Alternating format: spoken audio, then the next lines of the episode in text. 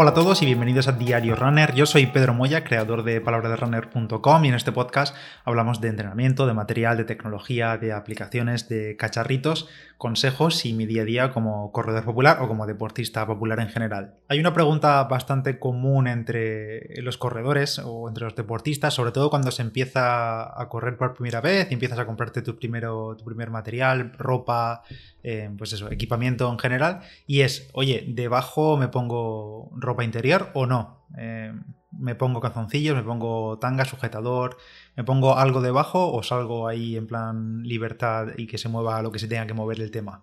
Pues eh, yo voy a hablar como, como hombre, obviamente. Eh, yo normalmente no suelo llevar nada debajo, pero obviamente hay matices y vamos a comentar algunas cosillas que hay que tener en cuenta a la hora de decidir si se quiere ir con algo debajo o simplemente con la propia ropa, las mallas, los pantalones que utilices para correr o lo que sea.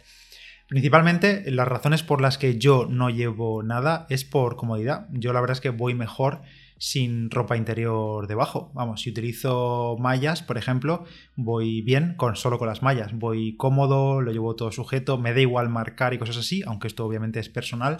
Y obviamente también entre las mujeres el uso de, por ejemplo, el sujetador deportivo, supongo eh, que, por ejemplo, está mucho más extendido por razones obvias. Al final aporta sujeción, aporta comodidad, sobre todo en deportes con mucho movimiento, como puede ser el correr, donde hay mucho bote, vamos saltando literalmente, y entonces el sujetador deportivo ahí creo que no tiene discusión, aunque estaré encantado de, escuchar eh, qué utilizáis o si no utilizáis o por qué utilizáis o por qué no. En mi caso, como decía, yo alterno entrenando tanto mallas como pantalones deportivos, que ya sabéis cuáles son mis preferidos.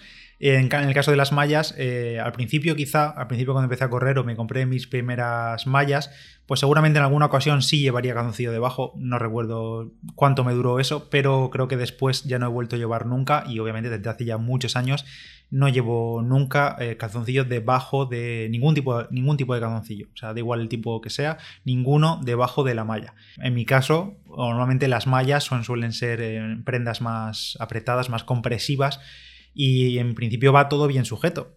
Eh, seguramente sí que es verdad que vayas marcando y se note pues eso, pero a mí la verdad es que eso me la sopla. Sí que es verdad que hay gente que le da un poco más de corte y encima de la malla a veces que se ponen un pantalón, por ejemplo.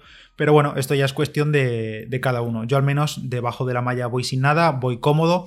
Y es que para mí es, como digo, resulta más cómodo porque al final un calzoncillo debajo seguramente se enrolle, se pliegue, hay más eh, riesgo de rozaduras o de que se acumule el sudor o de, no sé, eso, rojez.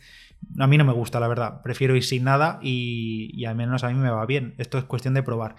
Y por otro lado, dejando a un lado las mallas, están los pantalones. Aquí ya depende si el pantalón tiene eh, lo que se llama la clásica huevera debajo, eh, el clásico braguero o huevera integrado en el propio pantalón o no. Hay pantalones que sí lo llevan, por ejemplo, el del Decathlon, el pantalón, que ya sabéis todos cuál es, aunque como siempre os dejo el enlace en las notas del episodio, pues si hay algún que, alguno que todavía no lo ha descubierto y que le vamos a descubrir el cielo, pues ese pantalón eh, sí tiene braguero integrado y yo, por ejemplo, ahí no uso calzoncillos, pero por otro lado sí que tengo pantalones, por ejemplo, de atletismo, más eh, ligeritos, más de estos cortos, cortos de, competición, que no tienen nada o tienen un braguero pero es demasiado holgado, es más, es un cachillo de tela, que sí que es cierto que como te descuides un poco sale todo a pasear, pero bueno, en alguna ocasión en esos casos sí que me he puesto un slip de debajo por, bueno, por ir un poco más cómodo, ir un poco más recogido y no ir tan libre con ese pantalón que es pues muy muy ligerito y que, que se mueve todo.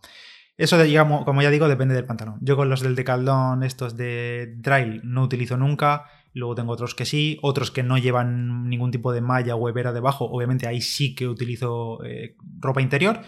Y como digo, al final todo depende de la comodidad. Y el tema este de las rozaduras, la verdad es que he escuchado de todo. Porque a mí, por ejemplo, me hace rozaduras o me genera incomodidad el llevar los calzoncillos. Pero hay gente que no llevarlos eh, le resulta, le hace las rozaduras. Es decir, si el pantalón interiormente lleva alguna costura o en esa huevera pues no está del todo bien acabado los bordes o la ingle y demás, entonces sí que aparecen las rozaduras.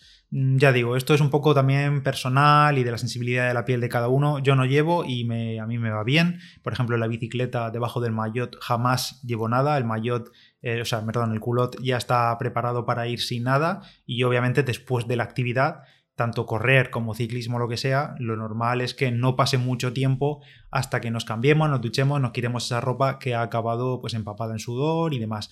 Eh, no te pasas todo el día después, bueno, sí que te puedes parar, bueno, ahora ya menos, pero cuando podíamos quedar en los bares, eh, después de una salida en bici, pues sí que te quedas un ratillo más ahí tomando una cerveza, una Coca-Cola, un bocadillo, lo que sea.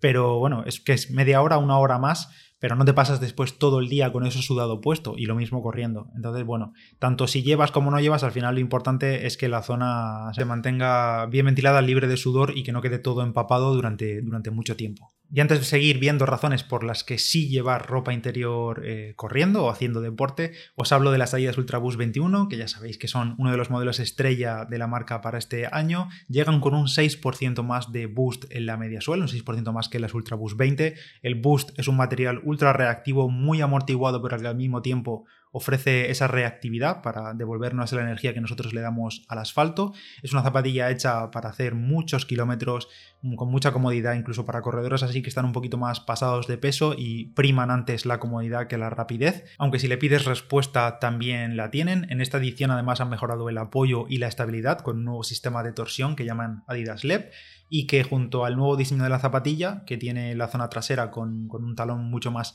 ancho, mucho más alto, permite la transición del pie y ayuda a ese retorno de energía. El material del upper, que se llama Prime Plus, está creado a partir de plásticos recuperados del océano, es un material semi-reciclado y que se adapta a las formas del pie. En las notas de este episodio te dejo un enlace a la web de Adidas con todos los detalles de este nuevo modelo de las Ultraboost 21 y todos los colores disponibles. Y continuando con el tema, hay razones por las que sí llevar ropa interior corriendo, eh, sobre todo siendo hombre, y es que al llevar la zona muy suelta, el riesgo de traumatismo testicular es mayor. Me consta que varios de vosotros, lo habéis comentado por el grupo de Telegram, usáis slips porque para llevar todo sujeto y tras el consejo de vuestros urólogos, ya que cuanto más movimiento, el riesgo, como digo, de traumatismo testicular es mayor. En el grupo de Telegram recuerdo que esto salió este tema hace unas semanas y José Manuel, si no recuerdo mal, creo que, fue él, un saludo desde aquí, comentó que su urólogo se lo había recomendado.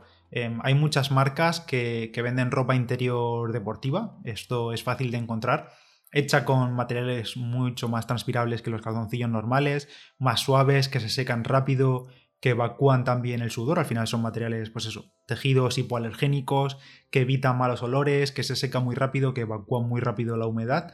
Y además, si sois de los que sufrís rozaduras, que os ponéis el calzoncillo o no os ponéis de algún otro modo, porque siempre que acabéis con rozaduras entre los muslos o en la ingle o en las partes y demás, esta ropa interior deportiva o creada más enfocada en el deporte suele estar libre de costuras o al menos con las mínimas posibles y en lugares en los que no representan problemas a la hora de hacer deporte. Así que si queréis echar un ojo, sé por vuestros comentarios que la ropa interior de Joko, que ya os he hablado muchas veces que yo utilizo mallas y calcetines de Joko, yo al menos no tengo calzoncillos de Joko ni ropa interior, pero sé que hay muchos de vosotros que sí que utilizáis los slips de, de y tienen muy buenas críticas, le podéis dar un ojo, creo que de precio andan por los 5 euros, una cosa así, y obviamente se pueden utilizar también en el día a día, no son solo para deporte, pero también en el Decathlon, hay slips, hay boxers, hay distintos formatos, digamos, de calzoncillo que eso, están pensados para el uso deportivo, son transpirables para los que quieran más sujeción o no se sientan cómodos yendo en plan comando. Y para este tema, como es algo tan personal, yo os cuento mi experiencia, yo no uso nada, pero me gustaría escucharos con vuestras experiencias y si me recomendáis algo o si recomendáis al resto algo. ¿Usáis vosotros ropa interior haciendo deporte y en concreto corriendo? Me gustaría mucho leer vuestro feedback y a ver si para final de semana puedo recopilar varios mensajes y os lo cuento aquí para, el resto, para seguir despejando dudas o aclarando a aquellos que, tengan la duda de, de si utilizar o si no. Para mí es algo súper normal no llevar nada debajo, nunca ni con mallas ni con pantalón, pero conozco a muchos otros que no conciben salir a correr sin nada debajo, incluso llevando mallas o ropa bastante compresiva, no conciben salir sin ello.